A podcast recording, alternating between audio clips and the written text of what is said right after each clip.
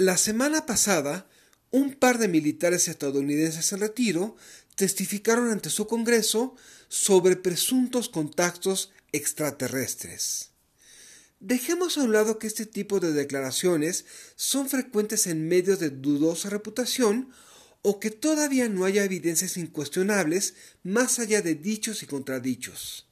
El evento en sí constituye un acto político y como tal es necesario pensar en el momento en que se realizó, a qué grupo se dirige y cuál sería la intención.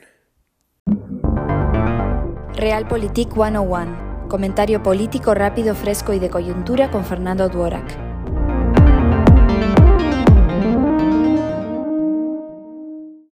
Los ovni forman parte integral de la cultura popular estadounidense desde la Guerra Fría. La razón la psicosis por los satélites soviéticos y el temor a una guerra nuclear. A partir de ahí, se tejieron mitos y teorías de la conspiración como el Área 51, abducciones, gobiernos tras las sombras o razas alienígenas que nos gobiernan, los cuales surgen una y otra vez, ya sea para tratar de validarlos, satirizarlos o simplemente asumirlos como folclore contemporáneo. Esto sería anecdótico si no fuera porque tales ideas tienen acogida en la cultura política estadounidense. Hay quienes desconfían de toda forma de gobierno y abogan por reducirlo al máximo.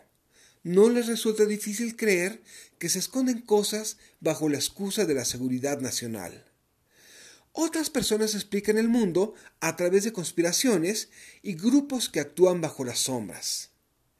Finalmente, hay quienes creen que el grado de ocultamiento es tal que existen personas valientes que dejan mensajes ocultos en los medios para quienes desean prestar oídos atentos, como será el caso del mítico agente QAnon.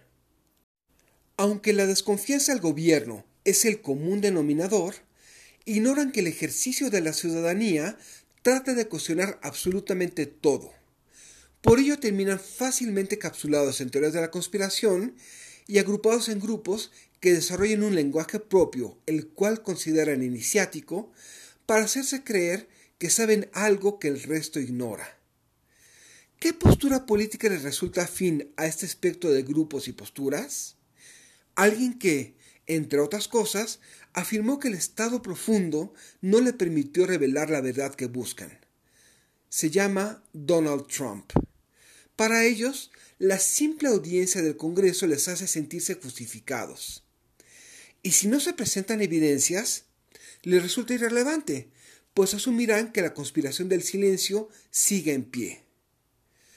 Una vez más, la política busca conquistar el imaginario colectivo y, si no es posible, el de grupos lo suficientemente numerosos para que salgan a votar sin importar lo que crean o si son compatibles con un ideario demócrata. Soy Fernando Duarac y esto es Realpolitik 101. Hasta la próxima. ¿Escuchan? Es el llamado de la vacación. Nos vemos el lunes.